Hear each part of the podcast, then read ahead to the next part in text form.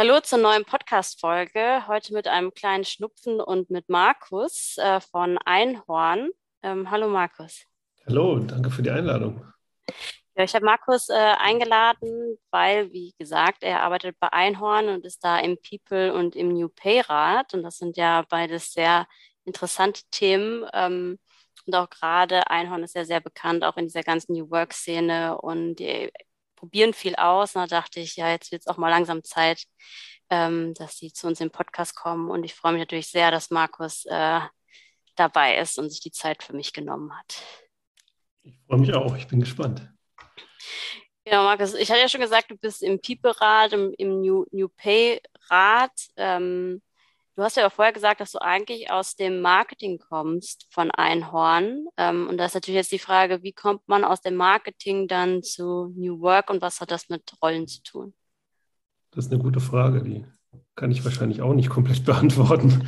Das ist natürlich jetzt, ist jetzt in dem Sinne natürlich kein natürlicher Weg. Ähm, aber es ist einfach so, dass es, ich glaube, Einhorn macht das so ein bisschen mit einem. Einhorn erlaubt uns ja auch, uns weiterzuentwickeln, verschiedene Sachen auszuprobieren, Einhorn ist generell einfach auch ein Experimentierraum und das wirkt sich natürlich auch krass auf einen selbst aus. Ne, also wenn ich irgendwie anfange, in der Firma zu experimentieren, irgendwie zu gucken, wie kann eine Kultur funktionieren, dann denkt man ja auch viel über sich selber nach. Ne? Und das ist ja auch, wenn wir irgendwie so allgemein über New Work sprechen, das hat ja nicht nur damit zu tun, wie wollen wir irgendwie Unternehmen gestalten, wie wollen wir eine Firma gestalten, sondern das hat ja eine ganz krasse Komponente mit, ähm, wie fühle ich mich innerhalb dieser Arbeit und ähm, was möchte ich eigentlich wirklich tun und wo möchte ich mich dahin bewegen. Und ich bin tatsächlich, ich bin super klassisch eingestellt worden für eigentlich für Online-Shops, so E-Commerce-Sachen. Ähm, das war eigentlich meine Aufgabe. Und um, umso stärker man sich aber eigentlich in diese Einhornkultur reinarbeitet und in, in, all diese Facetten, die es gibt, umso interessanter wird es ja dann auch andere Sachen auszuprobieren. Ähm, und was wir bei Einhorn nicht machen, ist tatsächlich Rollen festzuschreiben. Ne? Also wenn wir auch ähm, mhm. über dieses Do-Pay beispielsweise sprechen, da ist völlig egal, was für eine Rolle du hast. Es ist völlig egal, ob du in der Logistik arbeitest oder im Marketing ähm, oder in der Nachhaltigkeit. Ähm, das spielt keine Rolle. Ähm, das interessiert uns überhaupt gar nicht. Und das erlaubt aber natürlich auch den Menschen, ähm, sich dann ein bisschen so in andere Aufgaben reinzudenken. Und das war bei mir natürlich auch so, dass ich irgendwann gemerkt habe, boah, guck mal, so dieses New Pay-Thema, das ist mega interessant. Da ist irgendwie auch, da gab es auch noch nicht wirklich was, da kannst du wirklich noch irgendwas Neues machen. Ähm, das war dann super spannend und dann kannst du tatsächlich irgendwie auch mal so ein, nimmst du so einen kleinen Teil aus deinem E-Commerce-Bereich und steckst ihn da rein. Ne? Und dann ist das erstmal, das fühlt sich dann erstmal cool an, weil dann kannst du was Neues machen, dann kannst du was anderes machen. Ähm, und dann entwickelt sich das tatsächlich so ein bisschen organisch. Und das ist auch so ein selber rausfinden, mit wo bin ich gut drin, äh, was interessiert mich wirklich und dann dann shiftet sich das immer mehr. Ja, bei manchen vielleicht nicht so sehr, bei anderen stärker. Und dann äh, findet man sich irgendwann, ja, dann macht man irgendwann auf und denkt sich, oh, jetzt mache ich eigentlich was ganz anderes, als wofür ich eingestellt wurde. Genau, und das finde ich äh, total spannend, dass, dass du quasi dadurch, dass du, wie du gesagt hast, ne, immer so ein Stückchen mehr von anderen äh, Rollen nimmst, dich ja auch in eine ganz andere Richtung entwickeln kannst. Jetzt, wenn ich dich so angucke, sieht es nicht so aus, als wäre äh, Einhorn jetzt dein erster Arbeitgeber gewesen. Ähm, und deswegen die Frage, die mich auch total interessiert, was hat das denn mit dir gemacht, jetzt bei Einhorn zu arbeiten? Also jetzt mal auf einer persönlichen Ebene. Also wie hat dich das verändert? Also lustigerweise ist Einhorn ist tatsächlich auch der erste Arbeitgeber, bei dem ich es länger als zwei Jahre ausgehalten habe. Äh, ich hatte davor schon einige, das stimmt, ähm, und habe aber halt auch, das waren so klassische Karrierewege eigentlich, die ich da auch mitgemacht habe. Und ich bin so, ähm, ich, ich habe so, ich habe in Bayern studiert und dann auch irgendwie dann da ins erste Unternehmen rein und dann dann machst du zwei Jahre irgendwie einen einigermaßen guten Job, dann fällt das irgendwo auf, dann wechselst du wieder, natürlich, dann kriegst du ein bisschen mehr Gehalt, dann kriegst du mehr Verantwortung und dann machst du wieder ins, und das ist so, man hält eigentlich gar nicht so sehr am Unternehmen fest, sondern man ist ja eigentlich immer nur dabei, seine Karriere irgendwie weiterzuentwickeln und dann denkt man, man wäre in einer neuen Position drin, die jetzt noch mehr wert ist und dann ist das und dann findet man das gut. Das ist ja eigentlich total absurd und ich habe dann irgendwann aber schon gemerkt, dass, dass das irgendwie nicht das war, was mich wirklich glücklich gemacht hat. Ne? Also das ist halt einfach nicht eingetreten, obwohl ich gute Jobs hatte. Also ich musste mich nie jetzt irgendwie, also nenne es keinen Namen, aber ich musste mich nie für ein richtig schlechtes Unternehmen einsetzen, wo ich sagen würde, dass das ähm, passt jetzt in meinen Werten überhaupt gar nicht zusammen. Das waren alles irgendwie Unternehmen, für die konnte man voll arbeiten, aber trotzdem hat es halt irgendwie nicht hundertprozentig gepasst oder ich habe gemerkt, es geht mir nicht tief genug und es ist eigentlich nicht das, was ich machen möchte. Und dann kam irgendwann diese Option mit Einhorn. Das ist auch schon jetzt mittlerweile mehr als sechs Jahre her. Also ich bin schon ziemlich lange dabei. Ähm, und das Witzige war, ich musste damals ähm, ich musste so ein Kreuzworträtsel lösen, um überhaupt an den Job zu kommen. Also das war auch so, ich habe das so gesehen ähm, und ich kannte Einhorn auch überhaupt gar nicht. Ich fand das so lustig, dass man ein Kreuzworträtsel musste. Und dann habe ich angefangen, an diesem Rätsel zu arbeiten und das war auch echt richtig schwer. Ich glaube, Waldemar hatte sich das damals ausgedacht. Das war ein richtiger Knüller. Also ich habe zwei Tage gebraucht, bis ich irgendwie dieses, dieses bescheuerte Rätsel fertig hatte. Ähm, und dann hatte ich es irgendwann und dann hat man so eine E-Mail-Adresse bekommen, an die durfte man dann seine Bewerbung schicken. Ähm, und dann habe ich so, oh, ich habe nicht, mal, hab nicht mal ein Anschreiben gemacht. Ich habe nur so, hey Leute, war ja lustig und hier ist mein CV. Ähm, und dann hat Waldemar am nächsten Tag angerufen und hat gemeint, ja, krass, ähm, irgendwie 4000 Leute haben das probiert und vier haben es geschafft. Ähm, und lass mal miteinander telefonieren. Ne? Und dann ähm, habe ich tatsächlich mit Waldemar gesprochen und ähm, der hat auch ganz schnell dann gesagt, hier, du musst einfach mal vorbeikommen und wir müssen, wir müssen gucken, ob es Klick macht, sonst stellen wir dich nicht ein. Ne? Also fachlich mhm. okay, aber wir müssen gucken, ob es Klick macht und dann bin ich da hoch und dann hat mich tatsächlich auch einfach, hat mich auch voll überzeugt, was Waldemar gesagt hat.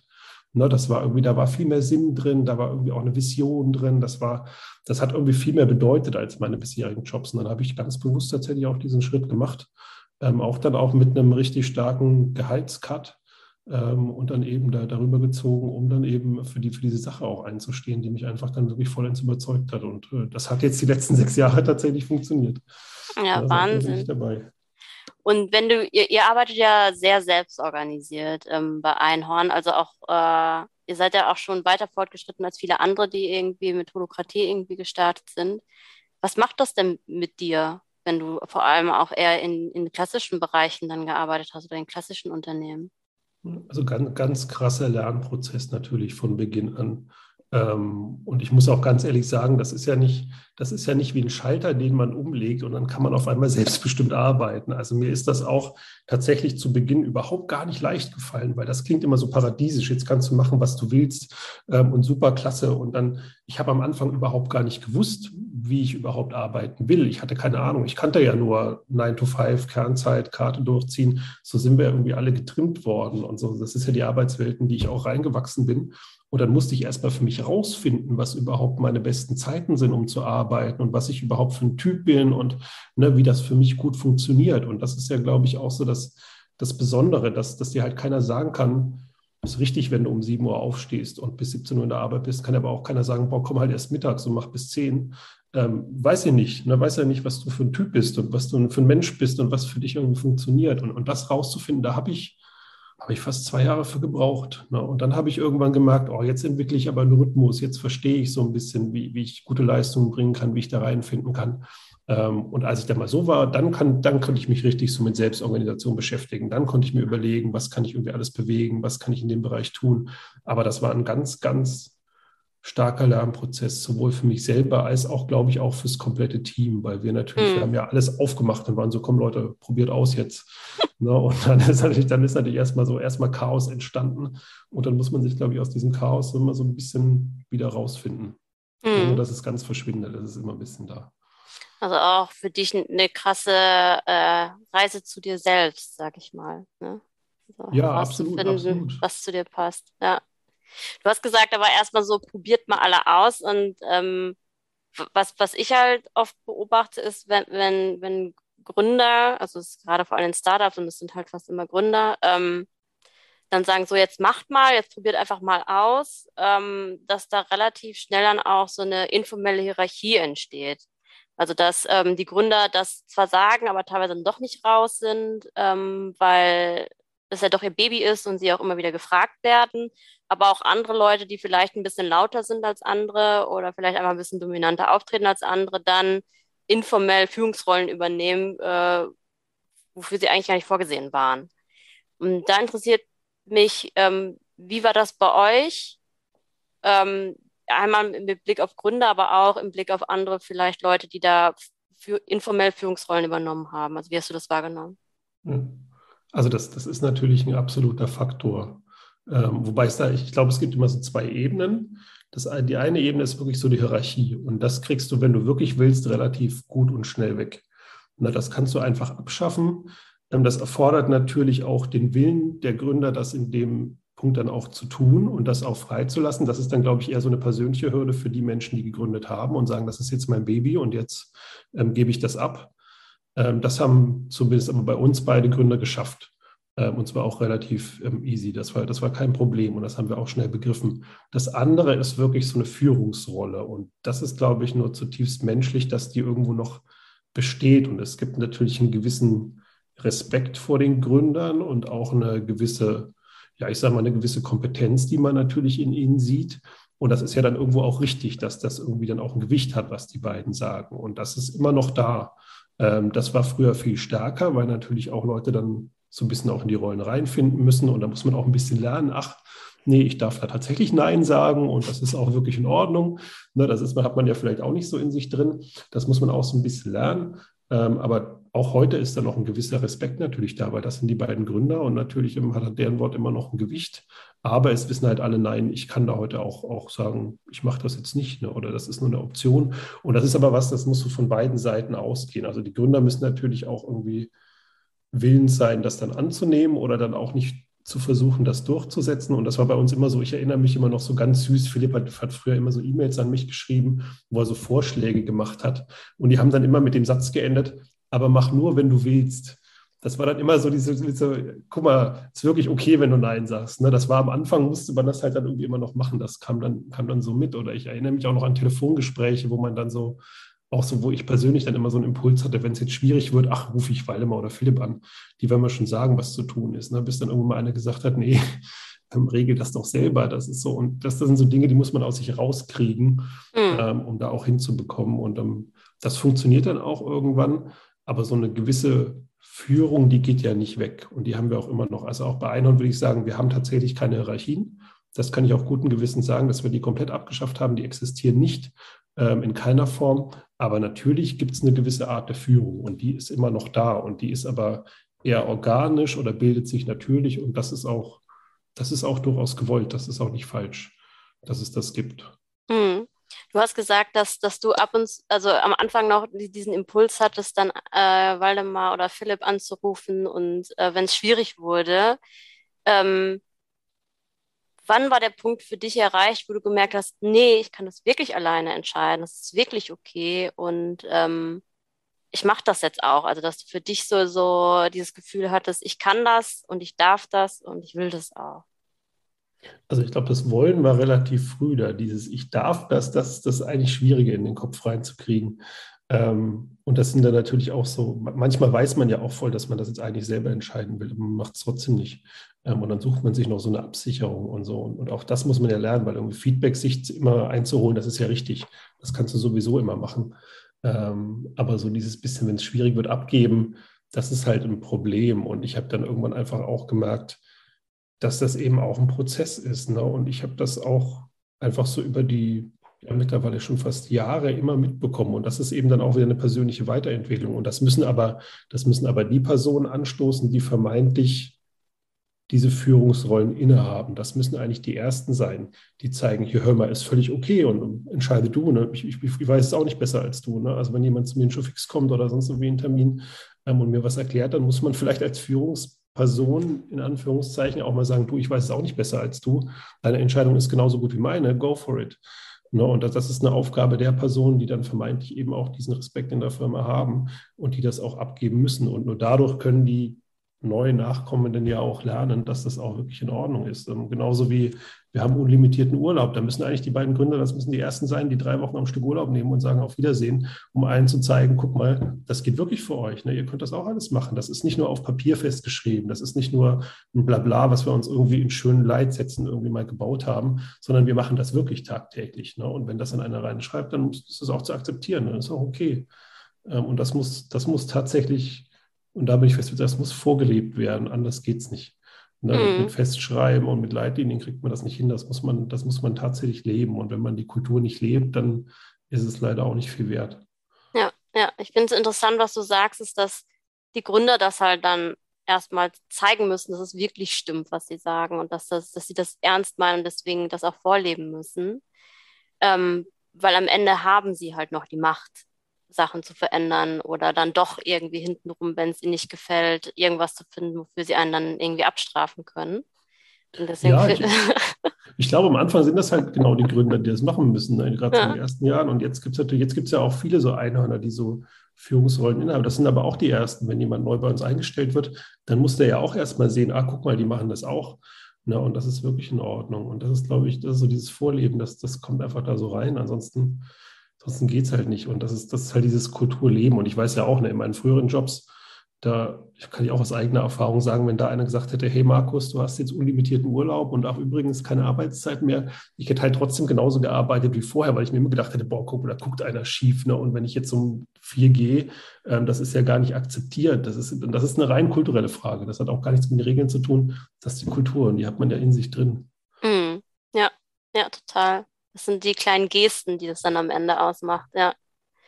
Jetzt seid ihr ja auch ähm, ins Veran Verantwortungseigentum äh, gewechselt und das wart ihr ja auch nicht von Anfang an, weil es das ja noch äh, gar nicht so lange gibt. Ihr wart ja einer der ersten, die das gemacht haben. Ähm, als das dann durch war und klar war, so jetzt sind wir im Verantwortungseigentum, Philipp und Waldemar können jetzt nicht äh, auf einmal der Versuchung nachgeben und doch an irgendjemanden verkaufen. Was hat das mit euch ähm, bei Einhorn gemacht? Also ich glaube, das war so ein ganz logischer Schritt eigentlich für uns. Und ich bin so, ich will jetzt nichts Falsches sagen, aber ich glaube, es hatte für die Gründer vielleicht manchmal sogar größere Bedeutung als für uns, weil wir tatsächlich diese, diese Einhorn-Vision, die haben wir ja schon immer gelebt. Und man muss auch, man muss ja auch ganz ehrlich sagen, also weder Philipp noch Waldemar haben ja vorher irgendwie Gewinne daraus. Das ist ja sowieso nie passiert. Da hat ja keiner von den beiden gemacht. Also dieses wirklich Wirtschaft neu denken, Wirtschaft anders denken, ein soziales Unternehmen bauen, das haben wir ja immer schon gelebt. Und ich glaube, Verantwortungseigentum war dann einfach das, als das kam, haben wir gesehen, ja, das ist wirklich eine Möglichkeit, um das jetzt richtig offiziell zu machen. Und das ist eigentlich nur ganz logisch. Das Einhorn, das ist, ne, und vielleicht war uns das vorher auch schon klar, das Einhorn, das ist, aber es gab halt dieses Konstrukt in dem Sinne noch nicht, ne, oder es war uns nicht bekannt. Und deswegen konnten wir das nicht durchziehen. Ähm, und was es, glaube ich, mit uns gemacht hat, war, dass es auf jeden Fall einen ganz großen ja nochmal so eine ganz große Glaubwürdigkeit reingebracht hat, auch ins Team zu sehen, ah, okay, guck mal, da sind die zwei und die ziehen das jetzt wirklich voll durch. Ne? Die geben das jetzt wirklich ab. Die machen das tatsächlich und sagen, hier, das ist jetzt unser Unternehmen und wir dürfen alle bestimmen. Und das war so ein, das war so ein ganz großes Zeichen, wo, wo sie, also nicht, dass wir, dass wir, vorher an ihnen gezweifelt hätten, aber das ist so, dass wir so die ultimative Glaubwürdigkeit, ne? also krasser geht es ja eigentlich gar nicht. Und das, das hat, glaube ich, schon jeder im Team gespürt. Ähm, und damit kommt dann natürlich auch eine große Verantwortung. Ne? Und die, die haben wir, glaube ich, vorher schon gespürt, aber die ist jetzt halt einfach auch richtig offiziell da. Ne? Und das ist, glaube ich, sehr, sehr wichtig, ähm, wenn wir da jeden Tag einfach, einfach reingehen und spüren, dass das nicht nur, das ist halt nicht nur, wie gesagt, das sind halt nicht nur Leitlinien, die festgeschrieben sind, sondern das wird dann tatsächlich auch durchgezogen. Ne? Und das ist was, das hält einen dann wirklich über Jahre. Mhm. Ja, ich hatte das auch. Also hier gerade bei diesem ganzen Olympia-Projekt, ne, da war ja dann so, so, so ein Einhorn-Bashing auch. Und wo ich dachte so, hä, warum bashen denn alle Einhorn? Die sind doch im Verantwortungseigentum, die haben da doch gar nichts von. also das war auch ja. sowas, wo ich dachte so, hä, glaubwürdiger als Einhorn äh, kann man ja kaum sein. Ne? Allein, ja. weil ihr im Verantwortungseigentum seid, hatte ich das dadurch viel mehr Vertrauen. ja. ja das muss man dann natürlich auch einmal noch transportieren. Und das ist, also das, da gab es bei Olympia ja mehrere Ebenen. Das, auch das war ja was komplett Neues und super Experimentelles, ähm, sich als Unternehmen überhaupt sowas zu erlauben, das auszuprobieren. Und, und, wir haben da auch eine große Chance drin gesehen. Aber es war natürlich was, was so ein bisschen das bisherige Regelwerk auf den Kopf gestellt hat, weil eigentlich natürlich ist das ja auch ein Bereich, wo ein ganz großes Misstrauen gegenüber Unternehmen herrscht. Ne? Ja. Und das ähm, verstehe ich ja auch und das verstehen wir ja auch, dass das so ist. Und auch wir haben während Olympia eine ganz steile Lernkurve hingelegt. Ähm, und das war auch, das war im Nachhinein war das auch sehr gut für uns, weil es uns halt vieles auch transparent gemacht hat.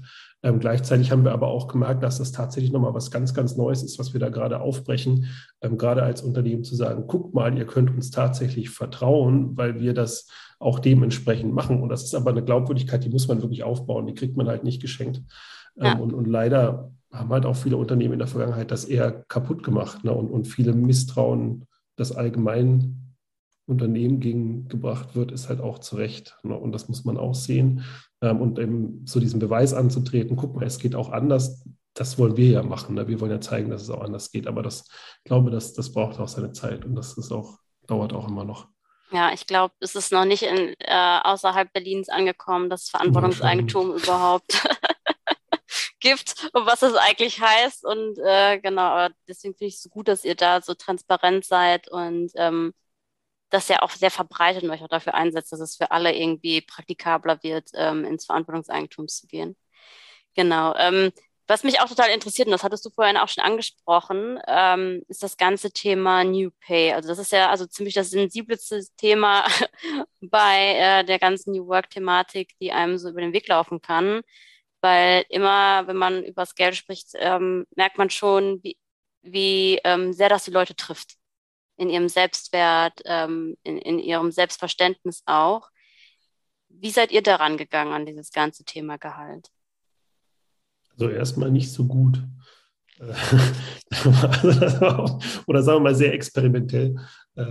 Nee, also uns, uns war einfach auch, uns war natürlich klar, dass wir uns damit beschäftigen müssen, weil das ist aus meiner Sicht ist das auch nur die logische Fortführung. Also man kann sich eigentlich nicht mit New Work beschäftigen und sagen, wir klammern jetzt aber das Gehalt aus, weil es ist so schwierig. Weil wenn, wenn wir jetzt irgendwie sagen, wir wollen, wir wollen einfach diese Werte, Freiheit, Selbstbestimmung leben, dann kann das eigentlich vor dem Gehalt nicht Halt machen. Ähm, oder warum sollte es? Und dann war es eigentlich klar, nein, auch, auch in dem Thema müssen wir was aufbrechen. Ähm, und wir haben, wir haben ganz billig angefangen. Also wirklich, ich erinnere mich noch an unser allererstes Offsite, da haben wir so Flipchart aufgestellt. Und auf die linke Seite haben alle Leute geschrieben, was sie gerade aktuell verdienen. Und auf die rechte Seite haben alle geschrieben, was sie gerne verdienen würden. Also Wunschgehalt. Und dann haben wir uns hingesetzt und haben gesagt, ja, okay, ist jetzt so. Ähm, also das war die ganze Diskussion. Dann war das beendet. Also eigentlich war es ein total selbstbestimmtes Gehalt. Und das äh, Interessante ist, das war auch damals gar nicht so crazy. Ne? Also die Leute haben jetzt da nicht reingeschrieben, 2000 Euro mehr oder so, sondern das war ja noch eine krasse Start-up-Anfangszeit. Da hatten wir auch noch gar nicht so viel Geld. Ähm, und alle sind eigentlich sehr vorsichtig an dieses Thema rangegangen und haben sich eigentlich sehr verantwortungsbewusst im Verhalten. Ich weiß noch, irgendjemand hat irgendwie 196 Euro oder irgendwas reingeschrieben. Ne? Also wirklich so mit so einem krummen Eurobetrag hinten, aber ganz genau gewusst, ähm, was ich persönlich brauche. Das, also das war, das war schon irgendwie auch cool zu sehen. Gleichzeitig haben wir auch relativ schnell gemerkt, dass das so nicht praktikabel ist. Ne? Also das kann man vielleicht mit acht Leuten auf dem Offsite noch machen, aber vielleicht nicht mehr mit 25. Und dann haben wir einfach gemacht, wir müssen uns viel tiefer mit dieser Thematik beschäftigen. Und die war auch für uns super schmerzbehaftet. Ne? Also das ist so, da sind ja so viele Faktoren drin. Also da spielen ja Ängste mit rein, natürlich auch Sicherheitsgedanken. Also wie kann ich meine Rechnungen bezahlen? Äh, wie kann ich mein Leben finanzieren? Aber es hat auch eine ganz starke Wertschätzungsebene. Also die Frage, ähm, was bedeutet Gehalt für mich als Anerkennung? Ähm, weil es ja auch, und das muss man ganz ehrlich sagen, auch bei uns im Unternehmen eine der ganz, ganz wenigen Listen ist, wo man irgendwie eingeordnet wird, weil irgendwo steht da ein Betrag, wo auch immer der jetzt herkommen mag, aber irgendwie bist du da entweder oben in der Liste oder du bist unten. Und das ist natürlich dann die Frage, was macht das mit dir? Ne? In, in, einem Unternehmen, was komplett hierarchiefrei ist, wo es keine Rangordnungen gibt, ähm, stehst du da trotzdem irgendwie oben oder unten. Und das ist, das ist sehr diskussionsbehaftet, das ist auch super emotional. Ne? Und das merken wir auch mhm. bei uns immer. Also das ist so, da hat das sind Tränen geflossen, da gab es riesige Diskussionen und bis wir mal irgendwie auf unser System kamen, ähm, das war schon auch sehr, sehr schmerzbehaftet. Und aber trotzdem richtig aus meiner Sicht und trotzdem gut, ähm, weil ich glaube, dass wir ähm, da auch eine sehr gute Reise hingelegt haben, die uns wirklich an so einem Punkt, wo man sagt, ja, okay, ähm, das ist alles ruhiger geworden, das ist besser geworden. Aber es ist auch heute noch super diskussionsbehaftet und das hat, glaube ich, das Thema einfach an sich. Das macht es aber halt auch so super interessant. Mhm. Was hast du denn über dich gelernt bei diesem New Pay-Thema, als ihr das angestoßen habt?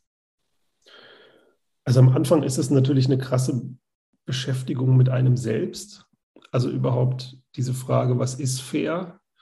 Das ist ja, man ist ja wirklich, ich bin ja auch am Anfang so, ja, ein faires Gehalt, das muss ja möglich sein, ja. Aber dann habe ich irgendwann gemerkt, erklär mir mal, was ein faires Gehalt ist. Na, also definier das mal. Das ist ja, das ist ja auch schon super schwer. Ne? Für manche Leute ist das irgendwie Rechnungen bezahlen können, sich keine Sorgen machen zu müssen.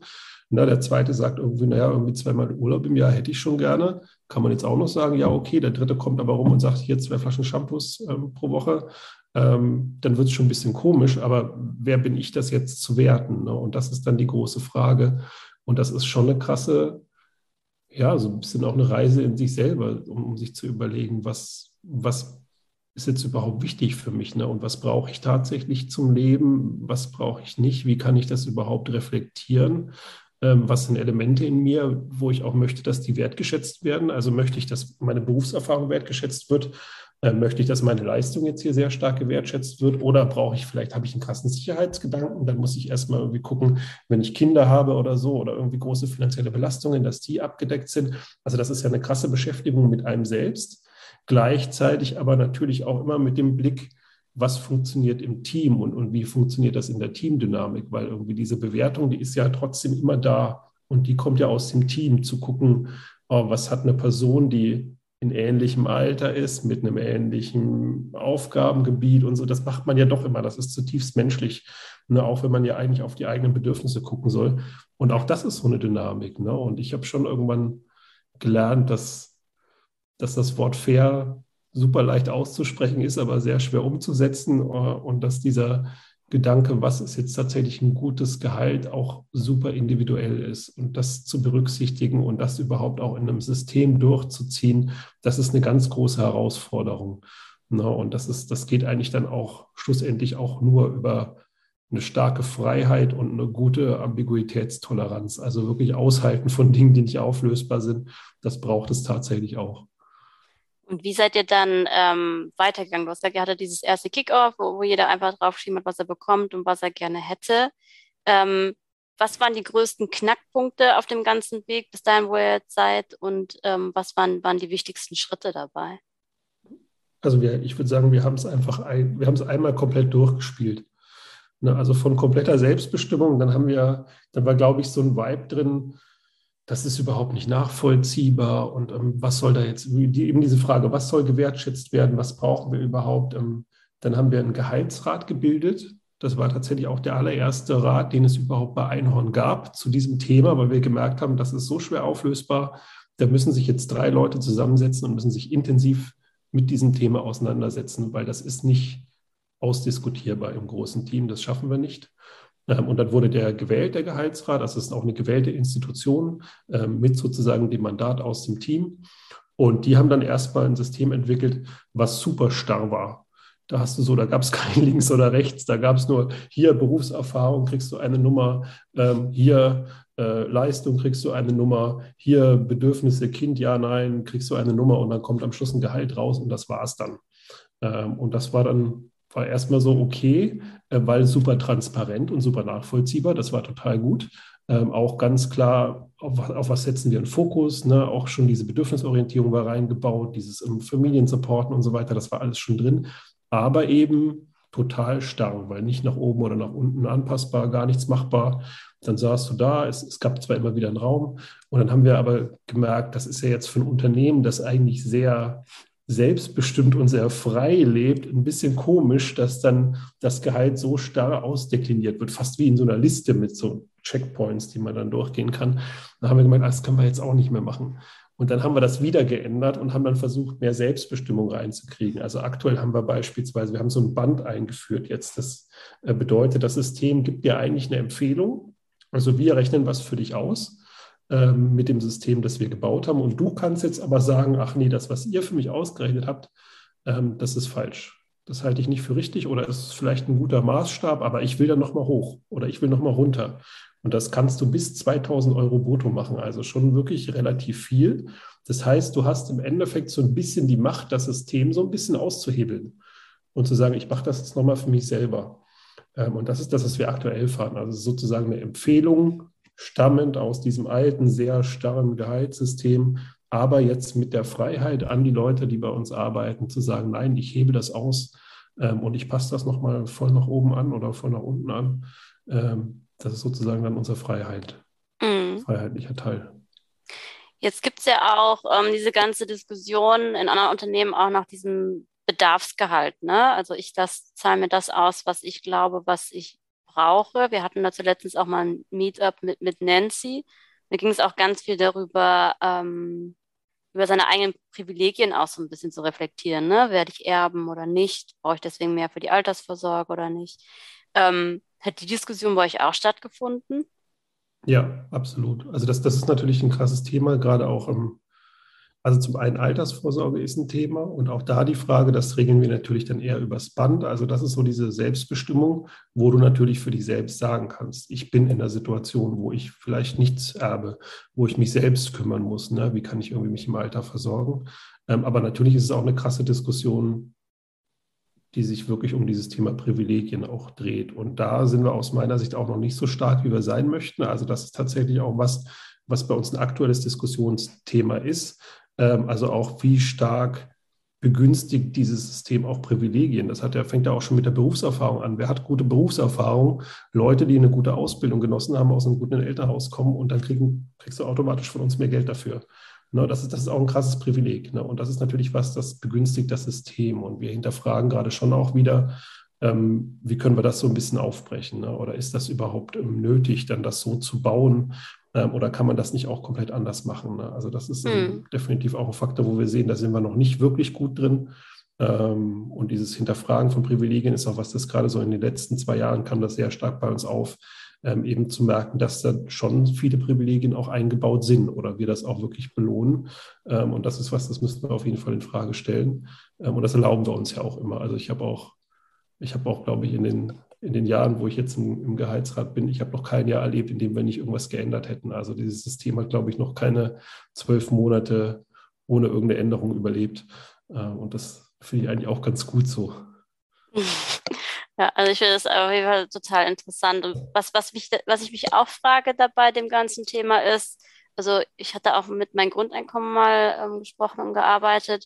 Da, die haben ja auch dieses Bedarfsgehalt und dann auch diese, diese Frage, ähm, nehmen Frauen weniger als Männer dann raus und woran liegt das? Ne? Ähm, beobachtet ihr sowas auch, dass Männer vielleicht mehr sagen, ja, wieso, ich mache hier einen guten Job und dann habe ich das verdient und Frauen eher so, ja, hm, aber es ist ja immer Non-Profit und es ist ja für die gute Sache. Ähm, beobachtet ihr das auch? Das haben wir tatsächlich bei uns im Unternehmen jetzt nicht so stark. Ähm, tatsächlich auch, wenn wir uns die Durchschnittsgehälter anschauen, ähm, sieht man das nicht. Aber die Diskussion finde ich absolut richtig, weil die ähm, existiert tatsächlich. Ne? Und auch diese Frage, ähm, was ist einfach mit Personen, die einfach auch lauter sind? Ne? Und super viele Systeme be be also belohnen einfach auch laut zu sein. Das ist ja so. Ne? Und wie bekommt man auch die Personen mit rein in das System, die vielleicht ein bisschen schüchterner sind, die sich nicht trauen, auf den Tisch zu hauen und zu sagen, hier, ich verdiene jetzt aber 1000 Euro mehr und ähm, ich, bring, ich bin so der High-Performer oder so die High-Performerin, ich, ich brauche das einfach, ich kriege das. Ähm, und da sind ganz unterschiedliche Typen drin. Und diese Typen eigentlich auch um, richtig zu behandeln und um allen irgendwie die gleiche Chance zu geben, das ist ja irgendwie auch das Schwierige. No, ne? und das ist so, da sind wir auch noch stark am Austarieren. Gleichzeitig ist es, glaube ich, also mein Grundeinkommen finde ich auch super interessant und wir haben uns tatsächlich auch viele Elemente aus meinem Grundeinkommen natürlich ähm, angeguckt. Ähm, das ist auch eine Inspirationsquelle für uns. Ähm, trotzdem bin ich auch immer noch der Meinung, und das ist ja dann das, das richtig krass Interessante am Gehalt, dass auch New Pay natürlich ein Thema ist, wo du nicht sagen kannst, hier gibt es jetzt eine richtige Lösung und die ist jetzt da und ihr guckt, wie ihr die implementiert, sondern was ein richtiges New Pay-System für dein Unternehmen ist, ist immer auch stark abhängig von deiner Kultur. Und ich bin schon ein krasser Verfechter davon zu sagen, jedes Unternehmen muss irgendwie auf die eigene Kultur gucken und muss sich die eigene Kultur anschauen und aus dieser Kultur heraus sozusagen ein System für sich selber bauen. Und das kann dann komplett unterschiedlich aussehen. Ähm, und das ist dann natürlich auch die Frage, hast du ein Gender Cable drin? Ja, nein. Wenn ja, musst du dich krass damit beschäftigen.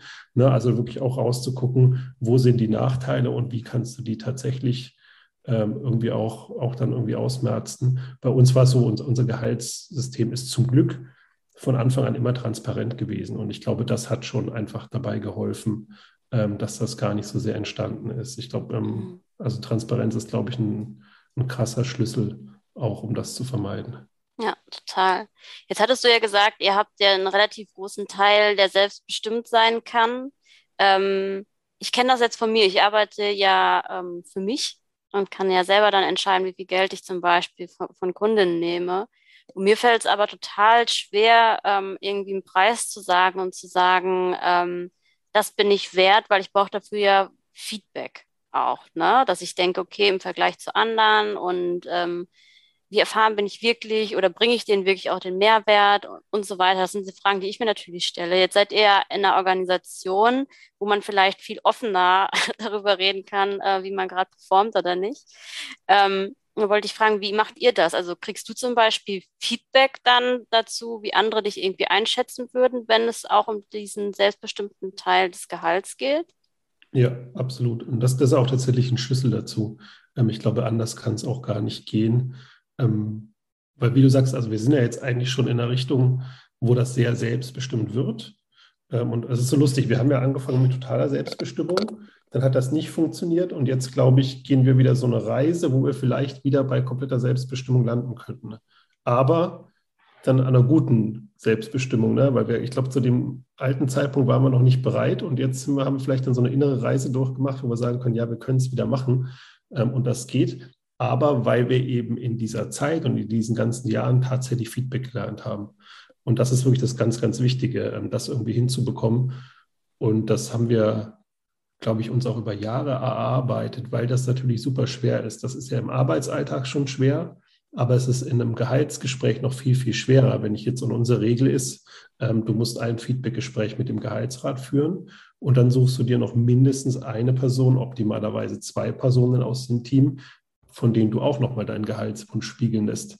Und jetzt, also kannst du ja nur vorstellen, wenn du jetzt die feedbackgebende Person bist, sag mal äh, jemand anderem, ach nee, ich bin eigentlich der Meinung, das ist ein bisschen viel Geld jetzt, ne? Oder so. Das ist ja so, ist dann gönne ich das dem dann jetzt nicht. Oder ne, eigentlich sind wir auch alle ganz cool miteinander. Ähm, darf man dann sowas Negatives, natürlich da, aber da ist eine Hemmschwelle da, das überhaupt zu tun. Ne? Und dann ist so, dann sagt man das vielleicht doch nicht und schluckt das dann runter und dann na, drei Wochen später erhöht man sich selber das eigene Gehalt, weil dann fühlt es sich wieder fairer an oder so. Und dann so, gibt es ja so verschiedene Mechanismen. Ne? Und deswegen ist, glaube ich, was, was einfach zu einer Selbstbestimmung gehört, tatsächlich eine gute Feedback-Kultur zu etablieren. Und das, das ist tatsächlich dann auch der Schlüssel. Und die muss auch wirklich richtig ehrlich sein. Und da muss sich auch jeder trauen, diese Dinge auszusprechen. Und dahin zu kommen, das ist aber auch eine Reise, äh, wo wir nicht immer gut waren. Also ich weiß noch, unsere ersten Feedback-Gespräche, das war ja immer so, das war immer so Kuschelkurs. Da war, hat man immer so, hat man immer sich voll erzählt, was man alles gut macht. Und dann am Schluss hat man irgendwie einen Satz gesagt mit so, ach übrigens, das könnte aber auch noch ein bisschen besser sein. Also das waren so unsere Anfangs-Feedback-Gespräche. Und jetzt sind wir, glaube ich, an einem Punkt, wo wir schon relativ gutes, konstruktives Feedback hinbekommen. Noch kein perfektes, aber relativ gut. Ich glaube, das ist, was du gerade gesagt hast, ist sehr interessant für sehr viele ähm, Organisationen, mit denen ich spreche, weil das ja gerade Organisationen sind, die es besonders gut machen wollen und die besonders nett zueinander sein wollen. Wie seid ihr denn da hingekommen, jetzt ehrlichere Feedback-Gespräche zu führen? Weil das ist ja auch nichts, was jetzt irgendwann vom Himmel fällt. Ja, lernen, lernen, lernen. Also lustigerweise einer unserer Grundwerte ist im Fight and Hack. Ja, wir haben ja drei Grundwerte. Ne? Ein Grundwert ist ja sustainable, also nachhaltig und fair ähm, Unicornique, das ist so ein bisschen das Besondere, ne, das sieht man auch bei uns im Design. Und das dritte ist Fight and Hack. Das ist tatsächlich immer unser schwierigster Grundwert, ähm, weil der ja eigentlich sagt, Streit ist was Gutes, aber du sollst dich halt über die Sache echauffieren und dann hinterher drückt man sich wieder, ist alles wieder okay. Ne, und das aber wirklich zu leben, das war für uns das äh, Allerschwierigste, da irgendwie hinzukommen. Ähm, aber das ist tatsächlich dann, dann so ein bisschen der Lernprozess gewesen und auch irgendwie Streit als was Gutes anzusehen, auch irgendwie diese Diskussion als was Gutes anzusehen. Das ist ja auch mega anstrengend.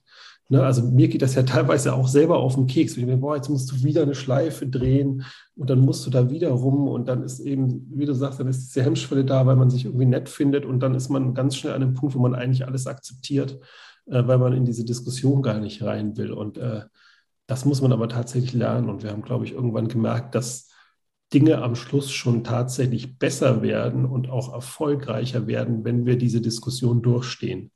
Mhm. Und das hat, glaube ich, mittlerweile jeder begriffen, dass das nicht irgendwie, ich fahre jetzt irgendeiner Person vor den Karren ist, sondern dass das wirklich Bedenken äußern ist, dass Kritik auch was Positives ist, wenn sie halt dementsprechend geäußert ist. Und bei uns kriegen alle GFK-Workshops, wir haben das alle gelernt.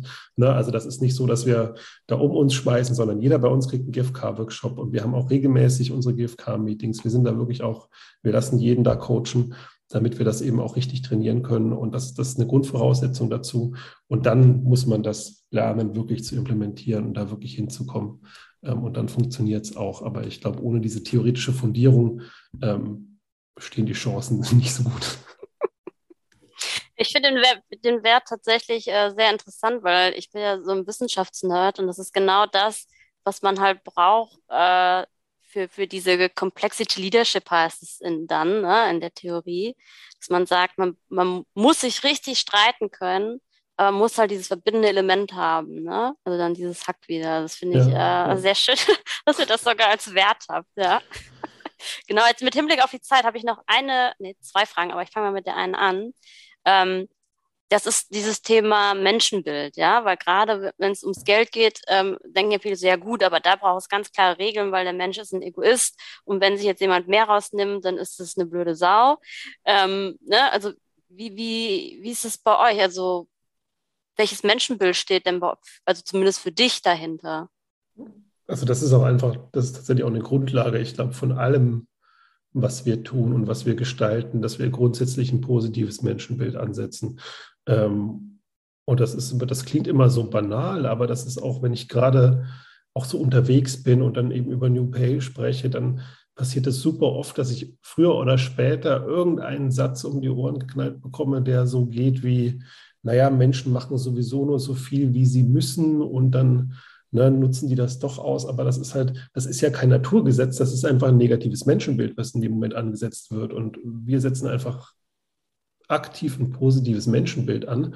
Und dann ist es, wir haben auch so einen ganz abgedroschenen Satz, den wir schon, ich glaube, seit Jahren durch die Landschaft streifen. Ähm, da heißt es immer, wenn du Erwachsene wie Erwachsene behandelst, dann äh, verhalten sie sich auch wie Erwachsene. Auch das klingt super banal, aber das ist ja tatsächlich so. Ne? Wenn du Leuten das Vertrauen entgegenbringst, und das hat einfach super viel mit Vertrauen zu tun, dann zahlen die das auch dementsprechend zurück. Ne? Das sind ja alle Leute, die auch logisch denken können, die auch irgendwie vernunftbegabte Menschen sind. Ähm, und wenn man das ansetzt, dann kann man auch Systeme ganz anders bauen, weil dann, dann brauchst du gar nicht so viele Regeln, dann brauchst du gar nicht so viele, oh, wenn jetzt einer aber das macht, so, ja, das sind ja oft nur so theoretische Geister. Das passiert doch alles gar nie. Ne? Also wer geht dann schon raus und nimmt sich 200 Tage Urlaub. Das passiert doch nicht. Also muss ich auch nicht da 200 Urlaubstage als Grenze reinschreiben, weil macht doch eh keiner. Ähm, und das ist dann, das, das befreit ja auch. Ne? Da muss man das alles überhaupt gar nicht mehr so, so stark regeln, äh, wenn man einfach darauf vertraut, dass die Menschen auch dementsprechend verantwortungsbewusst damit umgehen. Und das Verrückte ist, das funktioniert ja tatsächlich. Also wir haben das ja auch, das funktioniert ja tatsächlich. Na, man muss das nochmal machen und natürlich gibt es die Diskussion noch und natürlich gibt es auch Uneinigkeiten.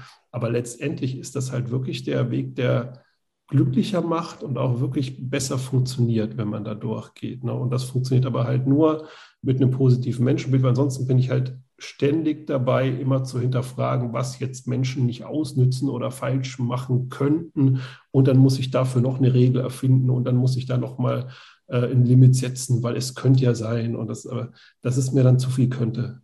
Ja, ja, und ja auch dieses Misstrauen, was sonst dahinter steht, ne? Dass nur weil einer das auch vielleicht mal ausgenutzt hat, werden jetzt alle bestraft auch. Und, äh, das ist halt auch der ja. Punkt. Und also mal ganz ehrlich, auch ganz krass gesagt, wenn du in 25 Leuten eine Person hast, die mal was ausnutzt, es ist kein Problem. Es ist nicht das Problem. Ne? Und dann ist es eher die Aufgabe, dann mit dieser einen Person eben auch ein gutes Feedback zu gehen. Und die Aufgabe ist nicht eine Regel zu äh, bauen, die dann 25 Leute bestraft. Das ja. ist genau falsch. Ja, ja, ja, total interessant. So meine letzte Frage im Hinblick auf die Zeit nämlich.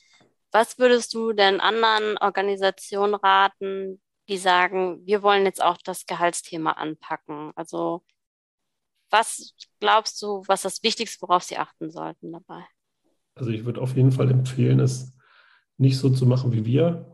Also ruhig vorher ein paar Hausaufgaben erledigen, bevor man das macht. Weil wir waren halt wirklich, wir waren halt auch ganz crazy zu dieser Zeit. Wir haben damals gesagt, boah, wir machen alles auf. Hier Urlaub, Arbeitszeiten, Gehalt, schmeiß alles rein, alles, alles frei, selbstbestimmt. Und das, es hat viel Spaß gemacht, aber das war natürlich auch riesiges Chaos. Ähm, und ich würde schon auch empfehlen, sich vorher mit ein paar ja, Grundwerten sich auseinanderzusetzen und überhaupt mal in dieses Thema New Work reinzufinden und das zu bauen. Und ähm, ich glaube, man darf New Pay nicht vergessen, weil es ist einfach die logische Konsequenz schlechtendlich. Aber es ist schon okay, das ein bisschen später zu behandeln. Und ähm, was ich tatsächlich empfehlen kann, ist diese Bildung von so ein bisschen so Expertengremien. Das äh, hat für uns total Sinn ergeben. Also wir haben mittlerweile auch vier Einhornräte. Ähm, gibt es mittlerweile zum Thema Gehalt eben, zum Thema People, also Kultur. Dann gibt es das zum Thema Strategie. Es gibt einen Strategierat und dann gibt es das zum Thema Priorisierung. Das sind halt alles so Themen, die irgendwie mal auch problembehaftet bei Einhorn waren und wo wir gemerkt haben, boah, da wollen wir, dass Leute sich wirklich intensiv mit auseinandersetzen und auch wirklich so ein bisschen Lösungsempfehlungen bieten. Und das hat sehr geholfen. Also wirklich so drei, vier Menschen nehmen, die sagen, ja, ich habe richtig, richtig Bock, mich damit auseinanderzusetzen.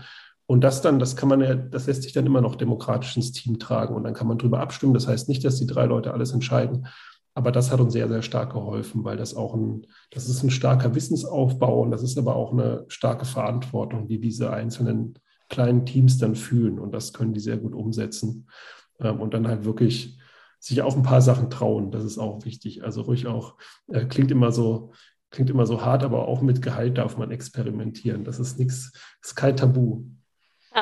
Ja, danke dir auf jeden Fall. Ich fand es sehr, sehr spannend, mit dir zu sprechen und ich hoffe, dass wir das mal öfter machen können, immer mal wieder, weil äh, euch tauchen ja immer wieder coole Themen auf, die, glaube ich, äh, gut sind, die mal unter die Leute zu bringen, damit man von euch ein bisschen was lernen kann. Danke das dir, Markus, auf jeden Fall für was. deine Zeit.